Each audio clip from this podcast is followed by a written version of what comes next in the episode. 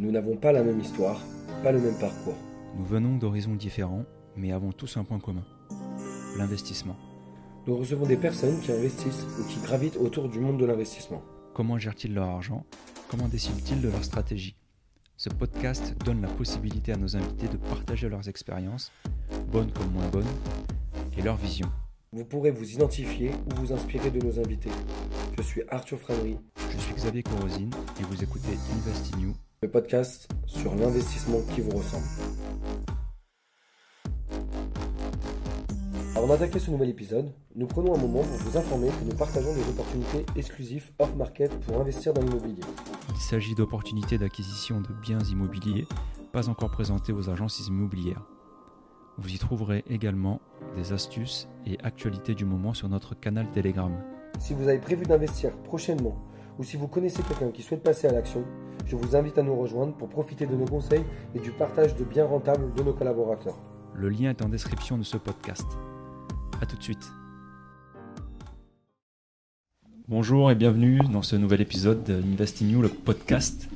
Aujourd'hui, nous recevons euh, quelqu'un qu'on qu'on connaît très bien, euh, Marc-Antoine Bourgault. Bienvenue. Merci, merci à vous deux de, de m'avoir ici. Bienvenue. Avec plaisir. Euh, on va te laisser te présenter comme d'hab, le petit jeu des présentations. Donc, euh, tu peux te présenter, nous parler un petit peu de ton parcours. Et puis, euh, et puis euh, on va commencer là-dessus. Perso et pro. Yes. Donc, euh, bah, Marc-Antoine Bourgault, 32 ans. Euh, j'ai commencé le basket à, à l'âge de 5 ans. Euh, voilà, ça m'a emmené euh, à Cholet. Euh, également, euh, je suis passé par les États-Unis. Euh, j'ai fait, j'ai passé 5 ans en université à, à New York. Pour ensuite donc revenir en France, jouer donc dans le club de Lille, repartir à l'étranger, jouer, jouer au Mexique.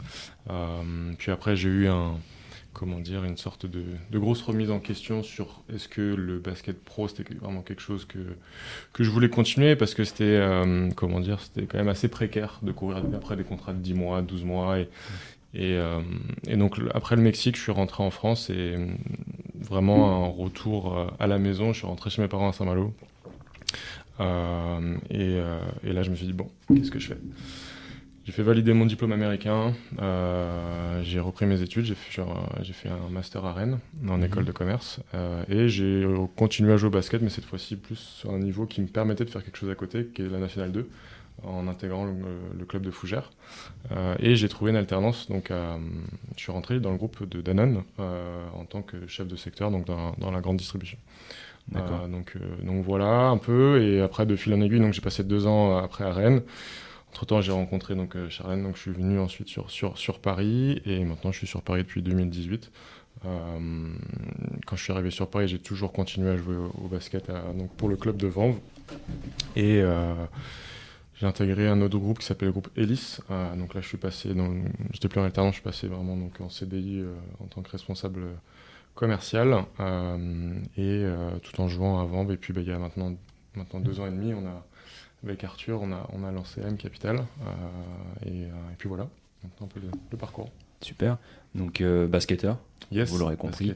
Euh, donc, tu dis la Nationale 2, donc pour ceux qui ne connaissent pas, c'est la quatrième division française. Mm. Euh, Qu'est-ce qui, à un moment donné, t'as... alors tu disais que c'était la précarité du, du fait de courir après des, des contrats pas forcément sur de la longue durée. Mm. C'est c'est le fait justement d'être dans une situation pas forcément stable qui, qui t'a poussé à, à regarder autre chose? Je pense oui et non, dans le sens où bah, dans, dans une carrière, on fait des choix. Euh, j'ai fait un. Je pense le tournant s'est passé au niveau du choix de l'université, c'est-à-dire que j'ai choisi Mm. d'aller dans d'une grosse fac qui est St. John's, avec un gros programme, avec Mm. une forte concurrence. Euh, et à partir de ce moment-là, c'est-à-dire que j'ai eu, j'ai fait des, des matchs corrects, mais j'ai pas eu une- des, j'avais pas des chiffres qui me permettaient d'avoir un certain statut en rentrant en France. Donc à partir de ce moment-là, je suis rentré en Pro B. Je suis arrivé en Pro B, j'ai Deuxième, et j'ai- deuxième division. Deuxième division, Pardon. pardon. Et je devais bah, reprouver, un peu prouver qui j'étais, etc. Donc, à 24 ans, c'était pas forcément la chose que je cherchais. Je voulais tout de suite être impliqué dans un, Ouais. avoir des certaines responsabilités. Euh, et je me suis dit, voilà, j'ai fait quand même pas mal de sacrifices depuis, depuis 10-15 ans et je veux enfin j'ai besoin de jouer, j'ai besoin d'avoir un certain rôle pour pouvoir profiter de ma carrière. Et euh, je me suis dit bon bah voilà, je, je- je vais un peu réorienter et changer mon choix en, en partant sur la nationale 2, en prenant du plaisir, mais tout en déjà en préparant le l'après carrière. En- C'est pour ça que j'ai repris mes études et je vais rentrer en alternance. Ok. Et les États-Unis, c'était euh, le rêve américain. Qu'est-ce qui t'a attiré pour-. Bah, alors, bah, d'ailleurs, enfin, on- donc c'était j'ai commencé le basket moi, via la, la maman de Justine qu'on a rencontrée hier, donc Ouais. Agnès qui était ma première coach et pourrez lui demander, mon- depuis gamin, c'était de jouer aux États-Unis. C'était vraiment ça le, le, mon rêve. Et quand j'ai eu l'opportunité, je suis parti là-bas, euh, donc à l'âge de 19 ans. C'était. Ça n'a pas été simple. Pour moi, en fait, le, ce, ce souhait de partir aux États-Unis, c'était un peu comme un début d'entrepreneuriat. Ouais. Euh, comme le basket, c'est-à-dire que quand tu es basketteur, c'est un peu toi et ton entreprise, c'est-à-dire toi, Xavier Corosine, toi, Arthur Framery, qu'est-ce que tu apportes sur le terrain et, et t'es- comment bah, tu es en concurrence permanente avec d'autres personnes, de- comme d'autres entreprises. Et, euh, et donc, euh, donc voilà. Et, et euh, le- les États-Unis, ça a été un. J'ai vécu des croisées, j'ai vécu euh, un parcours en partant dans la, en junior collège parce que j'ai pas été éligible tout de suite en NCA. Euh, donc il faut savoir que la NCA, à ce moment-là, c'était pas aussi ouvert aux Européens que ça l'est maintenant. Euh, j'ai été un des premi- j'étais le premier joueur à être validé par l'NCA en provenance de Cholet parce que pour aux yeux de la NCA, Cholet c'était un club où il formait que des pros et même que tu joues en cadet en esport, tu étais considéré comme pro. Euh, donc ça n'a pas, été simple, mais j'ai tenu le coup et voilà, on a, on a surmonté les étapes et, euh, et j'ai pu après euh, après 5 ans avoir un- une super expérience et je regrette rien du tout de ce que j'ai vécu parce que j'ai eu la chance de vivre 5 ans à New York et ça m'a- Ouais. c'était vraiment ouais, une super expérience. J'ai rencontré vraiment beaucoup de monde et j'ai appris beaucoup de choses. Ok, super intéressant. Euh, ça me permet de faire la transition euh, vers notre première vraie question. Euh, donc tu parlais un peu de précarité sur le, la profession de basketteur. Quand on parle de précarité, on parle aussi du niveau de revenu et du niveau de vie. Mm. Quel, quel est aujourd'hui ton rapport à l'argent? Pour moi, le rapport à l'argent, c'est la liberté. euh, parce que hum, bah, dans la vie, tu as envie de. Enfin, moi, j'adore voyager, j'adore vivre des expériences. Et pour faire, tout ça, il faut avoir du temps. Et, et voilà, et donc euh, j'ai vécu ce monde, de- le monde du salariat. J'ai vécu dans les grands groupes. J'ai vu ce que c'était de faire face à des, comment dire, à des responsables, à des, à, à des, voilà, une hiérarchie, rendre des comptes, etc. Et, et c'est pour ça qu'à un moment donné, je savais que j'allais partir, enfin, je voulais à un moment donné partir dans, dans, dans l'entrepreneuriat euh, parce que je voulais à un moment donné avoir cette liberté et travailler pour soi, mais que je savais que j'avais un parcours qui était atypique dans le sens où bah, quand, t'es- quand tu es, euh, comment dire, euh, sportif, tu fais pas euh, lycée, et prépa, école de commerce comme tout le monde. Ouais. Euh, et euh, donc j'ai dû faire mes armes entre guillemets dans, dans, un grand, dans les grands groupes. Et voilà, à un moment donné, quand je l'ai senti, je, suis- je suis parti dans, dans l'entrepreneuriat. Euh, et, euh, et voilà, et moi, je- pour moi, la- l'argent, c'est vraiment un signe de liberté, de se dire, chacun, enfin, c'est propre à chacun le, ce, que, ce, que, ce que représente l'argent. Mais pour moi, j'ai be- besoin d'at- d'atteindre un certain objectif. Et une fois que je l'ai atteint, après, ce sera le- la récompense de cette liberté de faire ce que bon me semble, les projets que j'ai envie de faire et, et qui n'ont pas forcément d'aspect financier. C'est-à-dire que Mhm. tu peux partir sur euh, des projets humanitaires, euh, des projets, je sais pas, animaliers. Enfin, il y y, a plein de projets à faire. D'accord. Donc, euh, donc voilà un peu. Et l'entrepreneuriat, c'était pour toi un, un objectif euh, défini ou c'était plus un moyen justement d'atteindre cette liberté-là? Euh, c'était plus un moyen, je pense, qu'autre Ouais. chose. Ouais, c'était plus un moyen qu'autre chose et de et je je pense être quelqu'un de curieux de base. Euh, c'est pour ça que les États-Unis, euh, j'ai voulu aller voir ce que c'était là-bas, de partir tout seul. Euh, en plus à ce moment-là, j'avais ma c'était pas la le meilleur moment dans le sens où j'ai ma maman qui est, ma maman qui est, qui est tombée malade, euh, qui n'a pas voulu me le dire tout de suite pour me protéger parce qu'elle Mhm. savait que si elle me le disait trop tôt, bah, j'aurais dit bah non, je reste là. Elle était atteinte d'un d'un cancer du sein, donc euh, elle me l'a dit que quelques jours avant de partir. Euh, et quand je suis rentré, euh, donc cette première année-là, je pars, je me fais les croisés, enfin je me blesse au genou en novembre, et je rentre à la maison et ma mère a, a fini sa chimio, etc. Donc c'est sûr que c'était une première année qui n'a pas été simple. J'aurais pu quitter, dire, tu sais quoi, les États-Unis, c'est pas fait Ouais. pour moi, je rentre. Euh, mais non, j'ai continué, je suis revenu et, et voilà. Donc, euh, donc voilà, donc plus un, un moyen que d'atteindre cette liberté-là, je pense. Parce que pour moi, alors dans le salariat, je pense que tu peux faire des belles choses, mais ça te prend quand même beaucoup de temps euh, et tu peux pas aller aussi vite. C'est-à-dire que tu as, certes, tu as cette garantie du salaire, tu as, ce CDI, tu as, Mhm. ces. Voilà, t'as le comment dire, t'as as plein de d'à côté hein, en dehors du salaire avec des avantages, euh, le plan épargne retraite, enfin t'as plein de choses. Et euh, mais tu ne peux pas, enfin t'es quand même pris au piège dans un certain dans un certain piège. Donc euh, pour moi dans l'entrepreneuriat, alors certes dans l'entrepreneuriat t'es un peu plus t'es un peu plus mise à risque, j'ai envie de dire, Ouais. mais pour moi tu peux aller plus vite vers ce gain de la liberté et de faire ensuite ce que tu as envie. Ok. Et euh, faire ce que tu as envie, ça se traduit par euh, des investissements. Euh, comment toi tu vois l'investissement déjà Mhm. dans un premier temps et, Ouais. et, et sur quel type d'investissement tu pars? Bah, alors moi j'ai eu l'immobilier, je me suis mis dans- enfin mon père m'a aidé dans l'immobilier à me lancer. C'est-à-dire que hum, mon père c'était pas un investisseur, c'est quelqu'un qui, qui a fait des belles affaires dans l'immobilier mais c'était pas un investisseur comme nous on peut on peut l'être. C'est-à-dire qu'il a fait des il a fait un, un investissement locatif mais après il a fait des, des achats reventes de résidence principale. C'est comme ça qu'il qu'il a un peu gagné d'argent en faisant ça. D'accord. Euh, et en moi, le déclic que j'ai eu, c'est quand je suis rentré en France, c'est que j'ai obtenu mon. Quand j'ai signé chez Danone, mon père m'a dit écoute, voilà, maintenant tu as signé chez Danone, qui a un- aux, aux yeux de la banque, qui est, qui est quand même une belle garantie, euh, parce que c'est c'est connu, il m'a dit écoute, trouve l'appartement, je m'occupe de la partie bancaire, euh, c'est-à-dire je vais, je vais parler à la banque et je vais aller négocier ton, ton premier prêt. Je dis ok. Donc c'est comme ça que j'ai j'ai trouvé mon premier appartement. Et c'est drôle quand je regardais la- le, le podcast que vous avez fait avec euh, Kalen, je crois. Ouais. Il disait qu'il était souvent à l'instinct. Et quand il a dit ça, ça m'a euh, fait tilt parce que moi, l'appartement de Rennes, je l'ai acheté en une journée. D'accord. Saint-Malo, pareil. Cachan, pareil. C'est vraiment à l'instinct. C'est-à-dire que je- je viens, je visite. Saint-Malo, j'ai même pas visité, c'est mon père qui a visité pour moi. Ouais. Il m'a envoyé la vidéo, j'ai dit c'est bon, on peut faire l'offre. Cachan, j'ai visité 10 minutes. Et c'est parce que je sais pas, c'est quelque chose que je ressens, que j'ai ressenti. J'ai dit c'est le bon, enfin ça, ça me correspond. Et Rennes, c'est comme ça que ça s'est passé. Et, et ça a été mon premier achat. Et en une journée, je, je on est parti à 9h, à 15h, j'ai appelé ma mère, j'ai dit c'est bon, j'ai ah, acheté une baguette de pain. Et l'avenir a montré que tu avais eu, euh, enfin que ton instinct était. euh, ouais, c'est alors, j'ai bon. fait- donc mes deux premiers achats, donc c'était en Bretagne, c'était à Rennes, à Saint-Malo. ouais. Et le premier, donc c'était un appartement qui était à côté de l'école, là où j'allais, j'habitais dedans. Je commençais un peu à faire du Airbnb euh, le week-end où j'étais pas là, parce que Rennes c'était intéressant, il y avait une- un, un beau marché. Euh, quand je suis venu sur Paris, ben, je l'ai mis en location meublée pour le coup, euh, ça s'autofinançait. Euh, et je l'ai revendu l'année dernière et ouais, c'était une belle plus-value, plus 43% de plus-value, donc c'était Ah ouais. cool. Parce qu'entre-temps, il y a la LGV qui est arrivée à Rennes.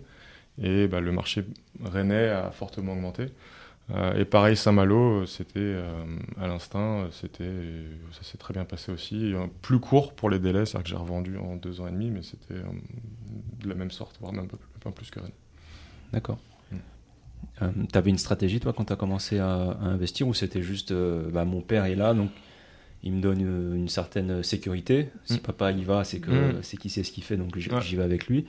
Donc t'es parti un peu bah, du coup à l'instinct. Ouais. Et c'est par la suite que tu as commencé un peu plus à, te former, à comprendre le mécanisme et à pouvoir être en mesure de définir une stratégie d'investissement? Ouais, exactement. Je dirais, au début, j'avais pas de stratégie, forcément, c'était vraiment d'utiliser le levier bancaire en, soulevant de la dette. Euh, j'ai mis en place une, une sorte de première stratégie, c'était avec Saint-Malo en faisant, en achetant un appartement où là, on le louait euh, purement en, courte durée, parce que Saint-Malo, bah, c'est une ville balnéaire et les- tu, peux, lou- tu peux louer toute l'année, c'est-à-dire qu'il y a, il y a peut-être janvier, février, c'est un peu plus calme, mais les vacances scolaires, c'est full. L'été, je t'en parle pas. T'as Mhm. la route du Rhum, t'as vraiment plein d'événements où c'est vraiment intéressant.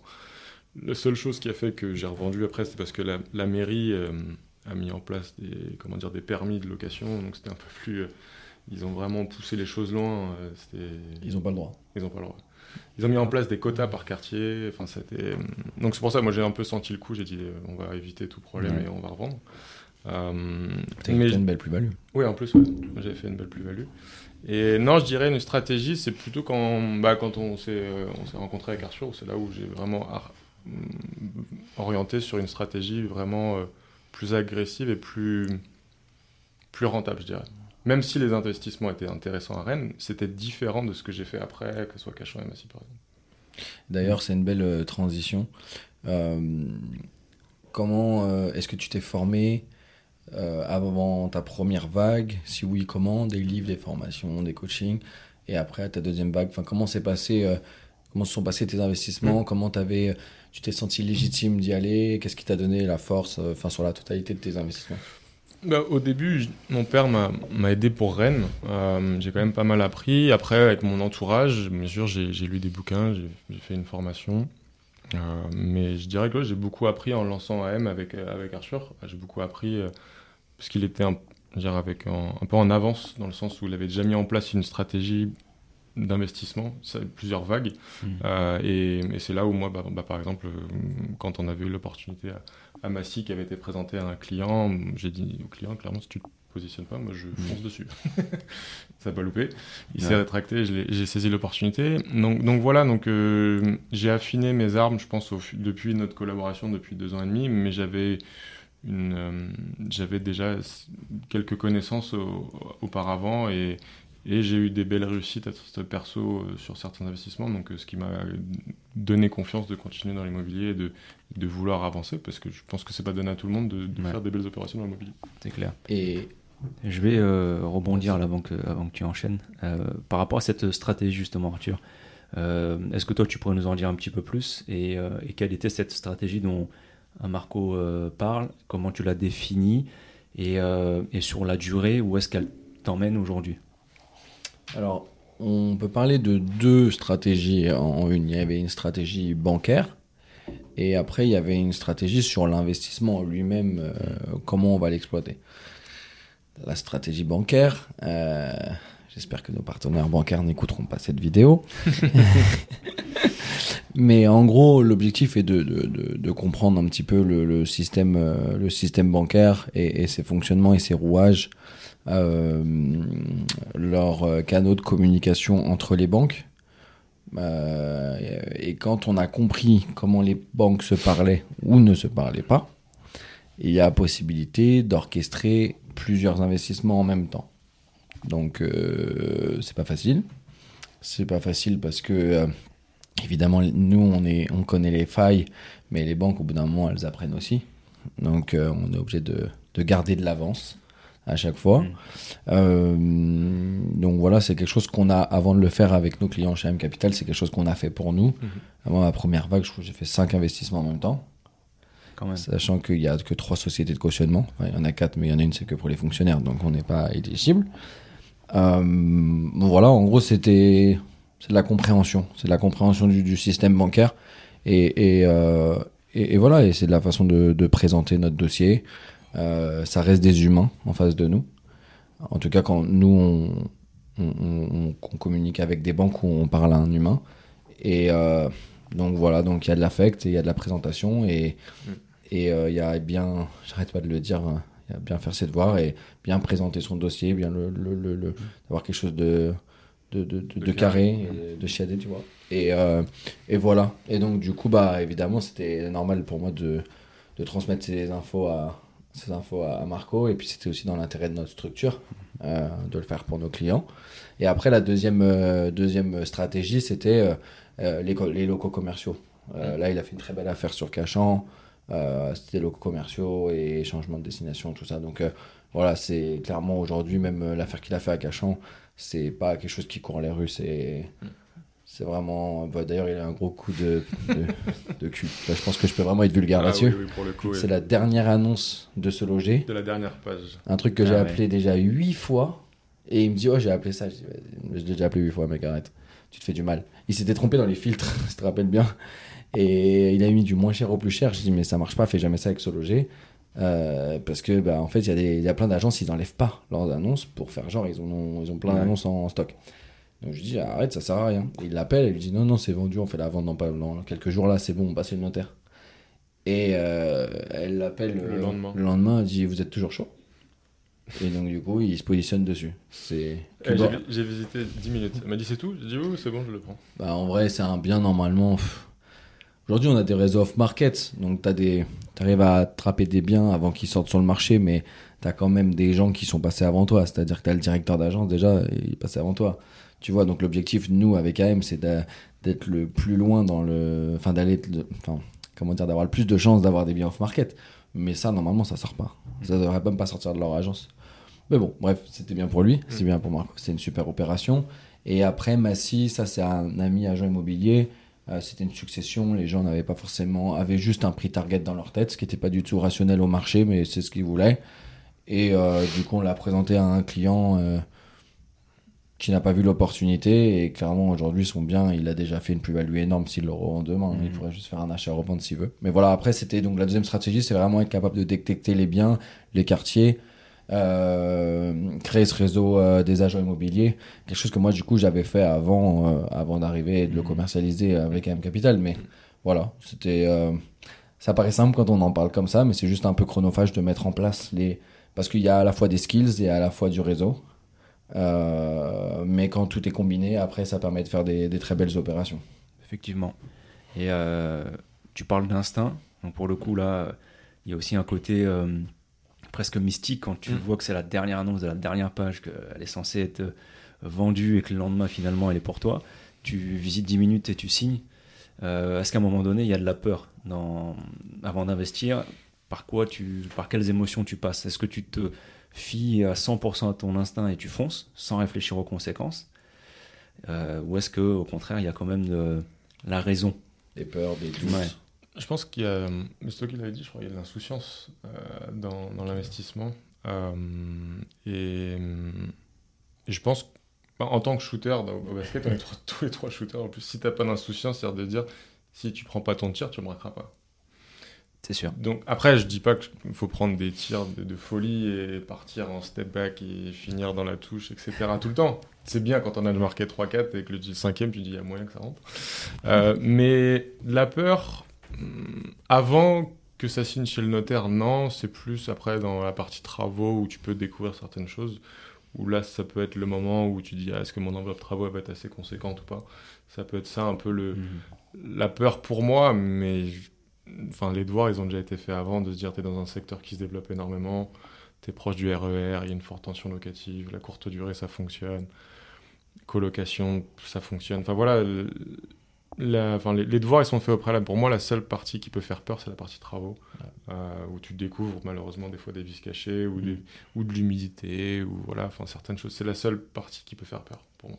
Ouais, c'est vrai. Même quand on faisait euh, l'investissement seul, hein, c'était vraiment cette partie-là d'inconnu. Ce qu'on a comblé bah, avec euh, Yana, qu'on Mm. a vu au premier podcast, euh, Ouais. qui gère euh, la société Infine, la partie travaux, notre société partenaire avec qui on partage les bureaux. Et du coup, d'être capable de, de lui déléguer cette partie et, et de, de compter sur quelqu'un qui a une expérience et, et de nous. En fait, pour moi aujourd'hui dans l'investissement, c'est la. Après, pour peut-être certains, c'est la banque, mais pour nous, quand on a compris les.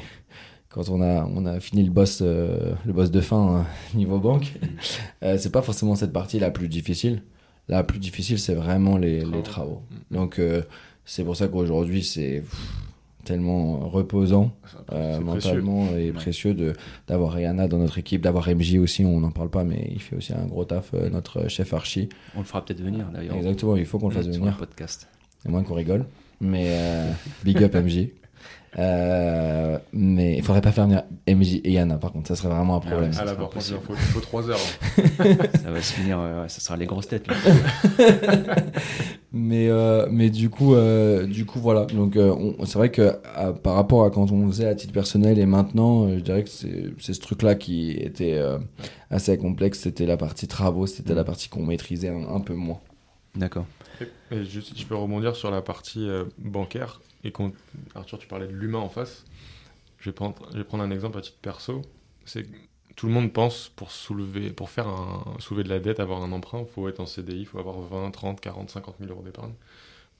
Moi, j'ai développé une relation avec ma banquière qui m'a permis de faire un emprunt en étant au chômage et Charlène au chômage. Et parce qu'elle avait confiance en qui on était et au projet qu'on lui avait fourni. Mm. Et c'est pour ça que les croyances qu'on avait avant de faire l'investissement immobilier, que les gens ont, parce que la société est comme ça, faut... Voilà, je te dis pas qu'à l'heure actuelle, je ressors le même, le même prêt. Ah ouais. Mais en tout cas, il y a un peu plus d'un an, j'ai réussi à le, à le sortir. Et, et ça, c'est des. Voilà, c'est parce que c'est un humain qui est en face, c'est la relation. J'ai passé des 2-3 heures au téléphone à parler du beau temps et de ce que je faisais et de ce, comment allait son enfant, etc. C'est une sorte de relation un peu. euh, on a développé une certaine relation avec la. Et D'accord. ce qui permet ensuite de, de tirer des, des beaux profits. Ouais, parce que là, c'est une situation qui est Ouais, qui est assez rare. presque. ouais. C'est presque. euh, Extrême. Mm. Ça va, c'est bancairement parlant. C'est C'est ouais, extrême, ça paraît incroyable. Et déjà, ne, ne serait-ce que d'avoir euh, le cran de, de d'oser se présenter à la banque. Mm, mm, ah oui, clairement. S'il vous plaît, j'ai besoin d'un prêt, mais je suis au chômage et ma compagne aussi. Ouais. Il, faut, il faut être culotté, C'est ça. faut bien présenter le dossier. clairement. Ouais. Le relationnel, plus une belle présentation, rassurer aussi la banque sur le fait que l'opération va être rentable et que tu seras largement en mesure de, de rembourser ton emprunt. Exactement. Euh, Est-ce qu'il y a eu des. euh, tu nous parles de ta compagne. Est-ce Mm. qu'elle t'a suivi là-dedans? Est-ce qu'il y a eu des réticences de, de par ton entourage aussi, ta famille, tes amis?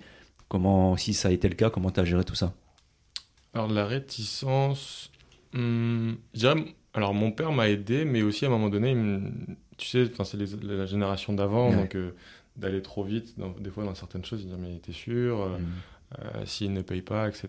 Et, mais au final, quand il voit comment ça se passe, maintenant c'est lui qui me pose des questions, mais comment, comment ça se passe Massy? Est-ce que t'as tout loué? Est-ce que t'as Cachan Comment ça va etc. Et- ou Saint-Malo et, et maintenant, il est plus fier de comment ça se passe que d'avoir des doutes. En fait, tant que tu leur montres pas, ils, vont- Mm.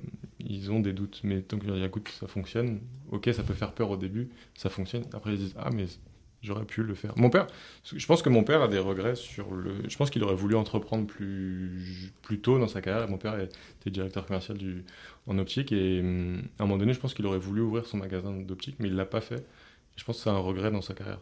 Et, hum, mais moi, j'ai pas envie de vivre avec des regrets. Donc, des fois, bah, c'est sûr, de toute façon, on a envie d'entrepreneuriat, tu vas prendre des, des claques et des gamelles. Mais pour l'instant, ouais, je dirais, c'est, mes parents, je dirais, mais sinon, après, dans mon entourage, non, pas forcément. Mais après, pour, euh, pour, euh, pour prendre la défense de ton baba, c'est que ah, c'était aussi une autre époque. C'est-à-dire que maintenant, on vit dans un monde où l'entrepreneuriat est beaucoup plus ouvert, euh, avec les réseaux sociaux, avec des modèles comme l'auto-entrepreneur euh, Mm. qui a été proposé par le gouvernement, des choses comme ça qui rendent vraiment l'entrepreneuriat accessible. Alors, je dis pas qu'on en est, on est très loin de ce qu'on devrait faire, c'est-à-dire qu'il n'y a pas de cours d'entrepreneuriat à l'école, il n'y a pas de tout ça, euh, voilà, ça, on en a déjà parlé plein de fois, mais, mais quand même, à l'époque, euh, monter sa boîte, c'était quand même. C'était euh, différent. il fallait avoir une vraie paire de coronesses donc euh, et, et ça veut pas dire qu'il en avait pas mais il y avait pas que les Non. il y avait aussi le comment dire euh, euh, le, le- la, la famille euh, les, la, la pression de, de ce tu fallait sortir tous les mois Mhm. la- le manque d'informations sur l'entrepreneur enfin il y avait quand même c'était une autre époque Ouais, c'était notre époque. Et enfin, les- cette génération-là, ils restaient 20, 30 ans dans la même société. Maintenant, C'était pas les mêmes codes. Non, du tout. Ah, Avoir un travail, c'était euh, voilà, rester fidèle, avoir un, contrat CDI C'est ça. et aller à l'usine ou au bureau. C'est aujourd'hui, c'est complètement démocratisé de pouvoir travailler de chez soi. Ça. Et euh, c'était pas le cas à l'époque. On a la technologie aussi et- qui, qui vient nous aider, mais, euh, mais clairement, c'était pas les, c'était pas les codes. Donc, euh, l'entrepreneuriat, c'était euh, presque être en marge. c'est ça Donc, C'est d'être euh, un c'était peu rebelle évident. à l'époque, je Mm. pense. C'est- Tu sors un peu d'école. C'est ça. Au niveau de du coup maintenant on a compris donc la stratégie que toi tu as mis en place jusqu'à aujourd'hui quelle est ta, stratégie dans, le futur et, comment tu l'as établie Ma, stratégie dans le futur, c'est. euh, moi, je me dis au, au minimum de faire un projet par an. Euh, après, ça, c'est vraiment personnel, mais je ne peux pas faire plusieurs projets à la fois. Parce que c'est une personne que je suis, je préfère faire un, voire deux projets, mais pas, je peux plus, je peux pas m'éparpiller Mm. trop. Mais après, je pense que je vais continuer à faire un peu d'investissement locatif, mais j'ai envie de très, enfin, très rapidement, assez rapidement de partir sur de l'achat-revente parce que j'ai envie de, enfin de, de, de mixer un peu le, le type d'exploitation, le type Mhm. d'investissement que je veux faire, euh, et aussi d'avoir plus de liquidité. Je pense que là, là, on rentre dans une... on est déjà rentré, mais on- va falloir continuer, il faut avoir du cash disponible pour pouvoir sauter sur des, des opportunités. Et, hum, et c'est bien d'avoir du, voilà, du cash flow tous les mois qui rentre, etc., mais aussi d'avoir des opérations où tu fais un x2, x3, c'est vers ça que j'ai envie d'aller euh, dans, dans, dans, un futur assez proche. Ok, c'est intéressant.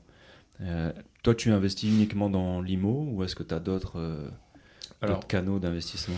Quand j'étais en école de commerce, j'ai fait un peu de crypto. Bon, c'était pas, pas foufou. Euh, j'ai fait un peu de bourse quand pendant le Covid, où c'était, intéressant. Euh, j'ai un, petit peu de gains, mais sans, plus. Euh, immobilier, j'ai investi dans une société bah, F2D, une, donc une entreprise qui, était, qui cherchait des fonds au début pour euh, ils avaient finalisé leur, leur, leur, leur, recherche et après ils rentraient dans la phase de commercialisation. Donc ils avaient besoin de fonds pour, euh, pour activer cette partie-là. Mhm.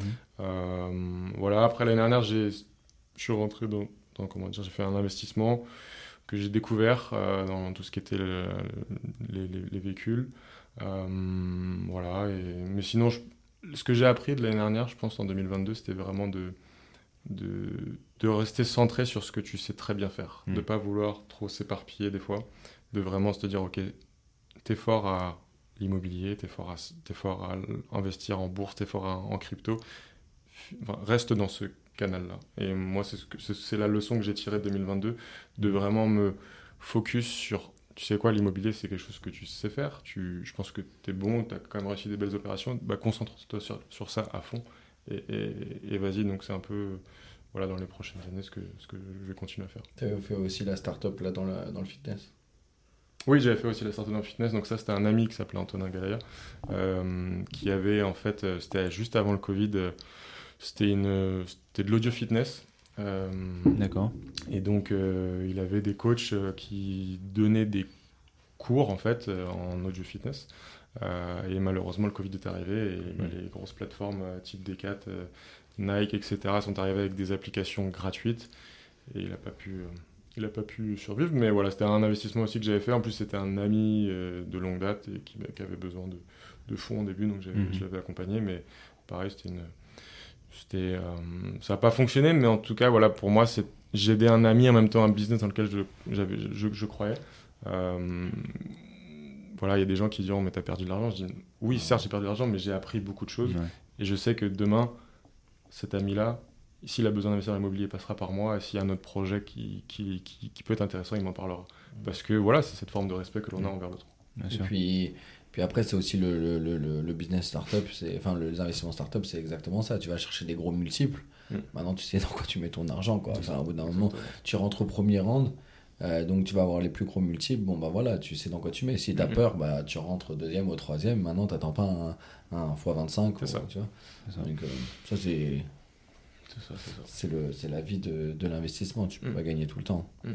Ce qui est intéressant, je trouve, et ce qui est très important euh, pour ma part, c'est la capacité à savoir se faire des feedbacks, des introspections et être capable de se connaître, de s'écouter, de savoir dans quel domaine on est vraiment bon. Et mm. euh, c'est ce que tu as fait là sur l'analyse de ton année de, ton année 2022, mm. savoir ce qui a marché, ce qui, ce qui n'a pas marché, et euh, dans quoi tu es bon. Tu sais que toi, tu es quelqu'un qui peut euh, se concentrer sur une chose, un mm. investissement, et tu vas donner toute ton énergie là-dessus, et tu peux, tu veux pas t'éparpiller. Et je pense que c'est vraiment très important pour les gens qui nous écoutent souvent ils voient des gens peut-être autour d'eux ou ils vont peut-être écouter notre, euh, notre podcast et se dire bah, c'est super inspirant, euh, moi aussi je veux faire comme eux, je vais faire de la bourse, je vais faire le, le limo et ils peuvent se perdre parce qu'ils ont envie de faire comme les autres et je pense que c'est vraiment le meilleur moyen de, de se perdre. Euh, donc si j'ai un conseil à donner c'est de, de, prendre le temps déjà de savoir vers quoi on a plus de sensibilité, est-ce que c'est l'IMO, est-ce que c'est autre chose? Et, et, passer du temps. Mmh. Tu disais que tu as fait tes devoirs, tu as fait des mm. recherches. Certes, il y a un instinct là qui est très fort chez toi, mais tu vas pas non plus euh, le doigt mouillé et allez, on y va. Tu as fait tes analyses avant, tu as étudié le marché, tu as euh, étudié la rentabilité. Je sais que toi, Arthur, tu fais la même chose. Mm. Et pour moi, c'est les, les bases. Il faut passer par là obligatoirement. C'est de. C'est important tout ça. Ouais, c'est important, c'est dur de de gérer deux choses, enfin d'essayer de comprendre et d'essayer de maîtriser deux choses et d'être performant c'est très compliqué. Même pour des gens qui sont capables d'encaisser des gros volumes horaires, mm. qui sont capables de, de qui ont le cerveau bien câblé, c'est très compliqué de performer dans, dans deux, dans deux, dans deux, deux, réseaux, enfin deux canaux différents d'investissement. Je pense que euh, peut-être avec le temps, quand tu as déjà bien installé un, Mm. tu peux aller euh, chercher, aller voir le deuxième. Mais en termes d'esprit, en termes de, de, de, de- comment dire, de, de focus, euh, c'est assez compliqué. Et je pense aussi, je pense aussi enfin, des fois, moi j'oublie, enfin, on a que 32 ans. Tu vois, genre de- des fois, ça me paraît, de le dire 32 ans, ça me paraît un peu vieux, mais en même temps, je dis, mais en fait, dans le business, on est jeune, enfin, tu vois, on Ouais, n'a n'a pas tant d'expérience que ça au final. Et, et des fois, peut-être tu as envie d'aller super vite, et n'oublie pas ce que tu as fait déjà, où est-ce que tu es, où est-ce Ouais. que tu veux aller. Mais ouais, des fois, je pense qu'on veut aller, on, on veut aller trop vite des fois, et des fois, c'est pour ça de prendre du recul. Euh, mais, et la deuxième leçon que j'ai tirée l'année dernière, c'est tant que tu ne fais pas, tu ne sais pas. Ouais. Ça, c'était vraiment les, les deux choses. Donc, euh, donc voilà un peu. le-. Toi, tu, euh, est-ce que tu penses que diversifier ses investissements, c'est quelque chose qui est important? Ouais, tout à fait. Et à, à quel point, justement, tu penses que se diversifier, euh, bah, voilà, pourquoi c'est important Mm. et, et comment toi, tu, euh, tu, tu répartis, on, on- on va dire, tes, euh, tes investissements Ouais, j'ai commencé par la longue durée. Euh, après, j'ai fait deux fois de la courte durée. Ouais, deux fois de la courte durée. Et là, et je fais de la, de la colocation. Donc j'ai eu les trois, j'ai les trois. Euh, je pense que c'est important pour pas mettre tous les œufs dans le même panier et de comment dire de surtout dans, le- dans le métier que l'on fait maintenant de dire ben, enfin moi ce que je- le, client ce que je vais lui proposer je peux te parler en connaissance de cause parce que j'ai les trois j'ai fait les trois Mhm. je sais de quoi je parle Euh, et parce que euh, voilà je pense qu'il faut avoir une stratégie où tu vas miser sur un bien ou avec de la plus-value à la ressortie dans 10-15 ans et tu peux le louer en longue durée c'est pas un bien où tu vas forcément gagner de l'argent ou peut-être même te coûter de l'argent tous les mois Mhm. Mais dans tous les cas, tu sais qu'à la sortie, tu vas faire un fois, je sais pas, fois deux peut-être, parce que tu as le métro, tu as la ligne Intel qui arrive. Euh, colocation, je pense que c'est un modèle qui, qui est intéressant, la colocation, surtout en région parisienne, euh, et la courte durée. Donc je pense que c'est vraiment intéressant de, de diversifier pour ne pas mettre tous les œufs dans le même panier et, et, et réguler le risque. je pense. Là, t'en fais un, un quatrième, du coup, en termes d'exploitation. Exactement, le pro. Ouais. On fait sur du local, on fait tous les deux sur du local commercial euh, bureau, Ouais. stockage. Autre. euh, Autre niche euh, que l'on va développer. Et euh, mais je trouve ça intéressant sa, sa réponse parce que ta question elle est ouverte quand tu dis euh, quel type d'investissement et du coup en fait bah, il a parlé que d'IMO tu vois Ouais. donc en fait euh, parce que la question elle pourrait très bien être euh, un peu euh, la même question qu'avant exactement où en Mm. gros tu pourrais investir sur de la start-up sur euh, voilà sur autre chose euh, et tu restais que sur l'IMO donc en fait euh, oui tu diversifies tu, tu diversifies euh, au Dans- sein au sein de l'immobilier. exactement Hmm. Mais vraiment, ta niche, toi, c'est l'IMO, quoi. Ouais, Tu pour- privilégies. honnête- honnêtement, pour l'instant, moi, je, je me focus sur l'IMO. Après, bah, on a, avec AM, on- c'est aussi de l'entrepreneuriat, donc c'est- bien c'est sûr. c'est de l'investissement. Euh, mais hum, pour l'instant, c'est vraiment de se, se focaliser sur ça, euh, parce que c'est quelque chose que j'adore et que je, pense que je, suis- bon à ça, donc j'ai envie de me concentrer sur ça. Mhm. Ok. Comment tu euh, tu t'organises, toi, pour gérer ton argent en fonction d'objectifs que tu as d'investissement derrière? Est-ce que tu fais des sacrifices? Voilà, comment toi, tu, tu abordes cette gestion, on va dire, de ta trésorerie? La gestion de la trésorerie, oui, c'est bah, il y a cette règle des 50-30-20. Euh, Est-ce que je l'applique à la lettre? Non. Euh, mais euh, Si moi, tu peux la développer, euh, c'est pour les gens qui, qui ne la connaissent Alors, pas. 50-30-20, c'est 50% lié à- aux charges de la vie courante Mhm. par rapport à ton salaire. Euh, 30%, ça va être sur les plaisirs et 20%, ça va être investir ton argent. Moi, j'ai un... il y a quelque chose que j'adore, c'est les voyages. Et c'est vraiment quelque chose. C'est-à-dire que les investissements, je vais mettre cet argent-là. Je vais en garder une partie pour vraiment me faire Mhm. plaisir et, et voyager. et- parce que c'est quelque chose qui est, qui est important, euh, ce que je disais tout à l'heure, sur l'expérience de vie, de, Ouais. rencontrer des gens, d'aller au bout du monde, de rencontrer des cultures différentes. Euh, donc voilà, donc après, c'est de, en fonction des projets que tu, que tu as en tête, de se dire, bah écoute, j'ai besoin de, je sais pas, 20, 30, 40 k, bah, je, vais, je vais mettre en, en place une stratégie pour avoir cet argent-là à telle date. C'est plus comme ça que je, que je réfléchis que de me dire, ah, il faut absolument que je mette 1000 euros de côté tous les mois pendant X temps. C'est plus me dire, je vais avoir besoin de telle somme à tel moment, donc je me Mhm. débrouille pour, est-ce que je dois revendre tel appart, est-ce que je dois euh, je sais pas moi, vendre plus d'appartements? Est-ce que je dois économiser pendant X temps pour arriver à telle date à avoir telle somme d'argent? C'est plus comme ça que je réfléchis. D'ailleurs, c'est une bonne transition. Et du coup, euh, comment tu te les fixes, ces objectifs Et quels sont ces, tes critères qui te permettent de les fixer?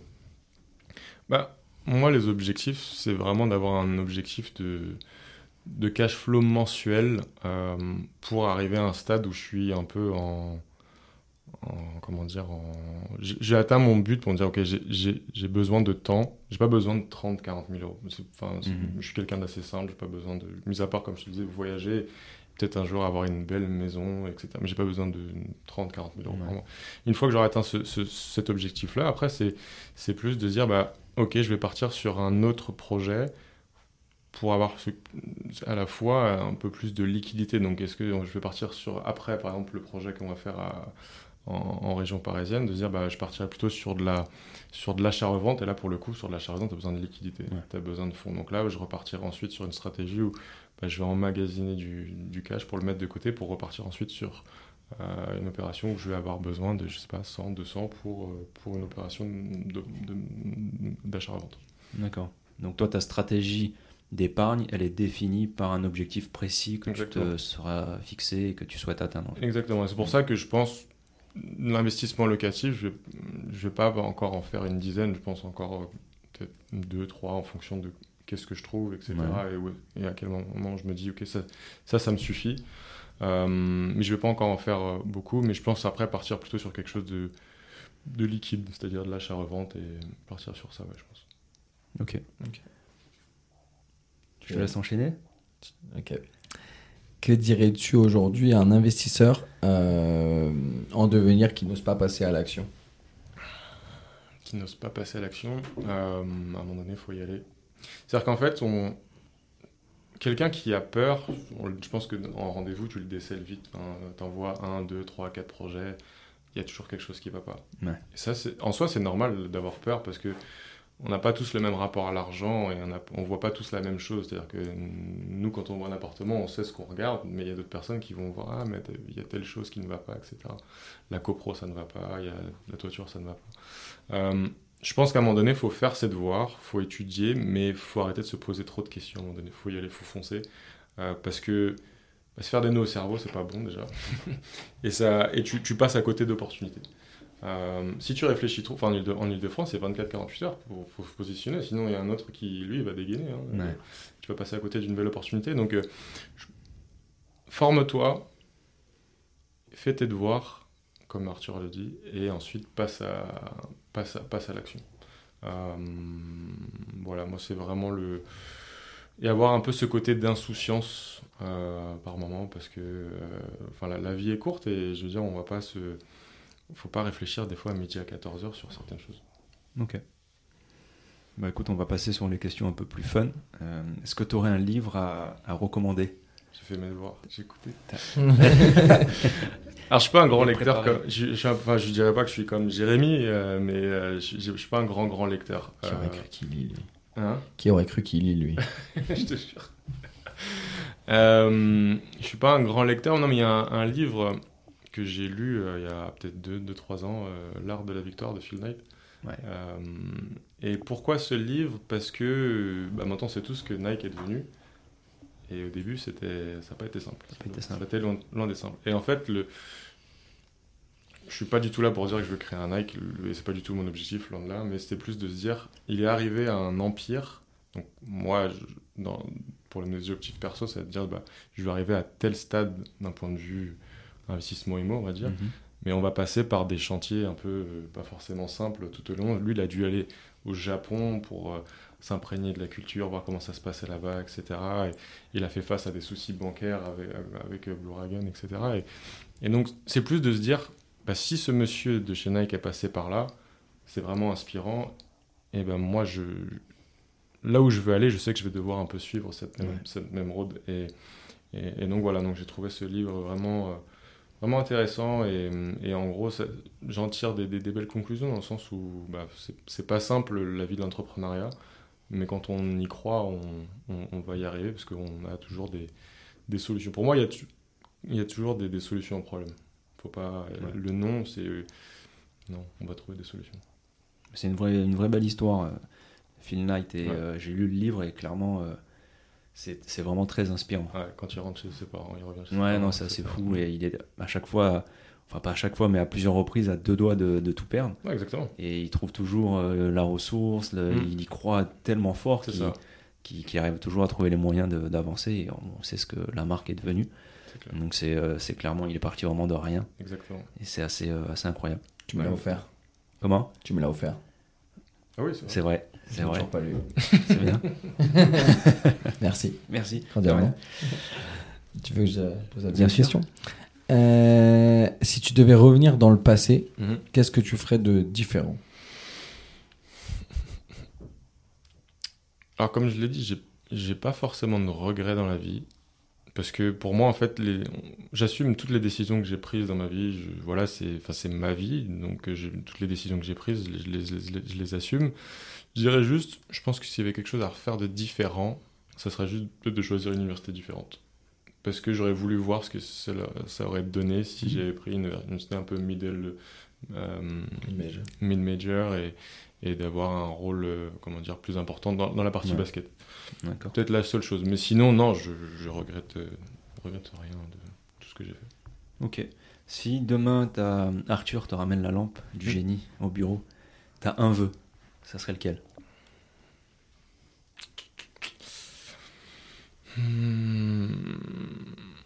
Que j'ai des relations. Enfin, j'ai un, donc j'ai un frère et une sœur euh, qui sont euh, tous les deux adoptés. Et ce serait, je pense, de de re- recoller, enfin de, de retrouver des liens, surtout entre moi et mon frère, parce qu'on se parle plus depuis deux ans. Et, euh, et voilà, de l'aspect familial, je dirais, de, de pouvoir partir tous en vacances, tous ensemble et de profiter tous ensemble. C'est plus ce côté-là. Parce que pour moi, le, les, les investissements que l'on fait, c'est pour la liberté, mais aussi de passer du temps avec les gens avec Mhm. qui on aime, que ce soit la famille, les amis. Je suis d'accord. Et c'est vraiment, je trouve ça, un- ça serait ouais, cette, euh, cette option-là, je pense. J'espère que t'auras pas besoin du génie pour faire ça. Je te le souhaite en tout cas, que tu puisses euh, On verra, recoller les morceaux. on verra, on verra. Du coup, ton, on l'a compris, mais on la pose quand même. Euh, ton investissement favori L'immobilier, of course. Je pense qu'on peut la changer celle-ci. Voilà, on pourrait. On pourrait réfléchir à une quatrième question, un petit sub. Du coup, je pose la cinquième. Allez, fais-toi plaisir. S'il te plaît, parce que la quatrième, elle était pas ouf. Euh, demain, tu reçois 500 000 euros. Mhm. Comment tu les places? Comment tu les investis? Quelle est ta répartition? C'est quoi ta strat? Je pense que je j'utilise 50 000 pour voyager, me faire plaisir, euh, la famille, les amis, les proches, etc. 450 000 pour lever de la dette. Et après, je pense que le- je enfin, c'est terminé. Après, je pense. À 450 000, on peut les soulever à un bon petit 2 millions, à mon avis. Facile. 2 millions 5. 2 millions 5, c'est si tu passes pas avec M Capital. Hein. en ce moment, euh, on fait donc des je- petites folies. on connaît des personnes qui sont très chaudes. Euh, ouais, je pense 450 000 euh, d'apport pour soulever de la pour soulever de la dette et je pense que le, ouais, le- là les objectifs sont atteints ensuite et, et euh, mais à- ouais quasiment tout dans l'immobilier je pense euh, en Ok. soulevant de la dette avec, avec 450 000 euros d'apport. Surprenant. Ok, bah écoutez, on arrive à la fin de, de cet épisode. Merci beaucoup, Merci à vous les gars, c'était un plaisir. Plaisir partagé, Ouais, Arthur, merci. C'était super sympa. Et ça avait du sens surtout. Clairement. Euh, on avait commencé par, par Yana, mais on, on fera les, les, comment dire, les membres de l'équipe euh, au fur et à mesure. Carrément. Au fur et à mesure. Il y a de la qualité. Nous espérons que vous aurez apprécié cet épisode. Nous vous remercions pour votre écoute. Et souvenez-vous que vous pouvez rejoindre notre canal Telegram sur lequel nous partageons des opportunités d'investissement rentables que nous trouvons. C'est 100% gratuit et le lien se trouve en description.